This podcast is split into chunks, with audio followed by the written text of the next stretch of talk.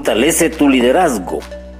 Hoy el mundo necesita líderes jóvenes.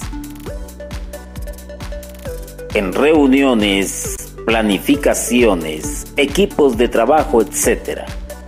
Permite que tu equipo, familia, amigos, etc., tenga la libertad de levantar la mano y preguntar sin temor. Esto es cuestionarse sobre tu rol. No solo establezcas una relación impersonal, sino preocúpate por entender el entorno, incluyendo el ámbito virtual. Esto es generar empatía.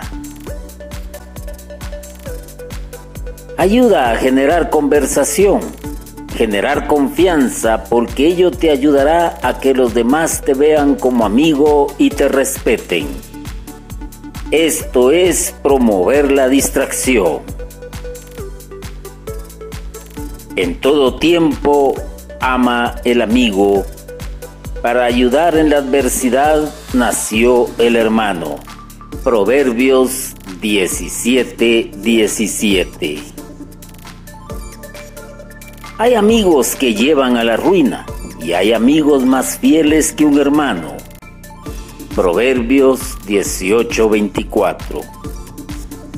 Si caen, el uno levanta al otro. Hay del que cae y no tiene quien lo levante. Eclesiastés 4:10.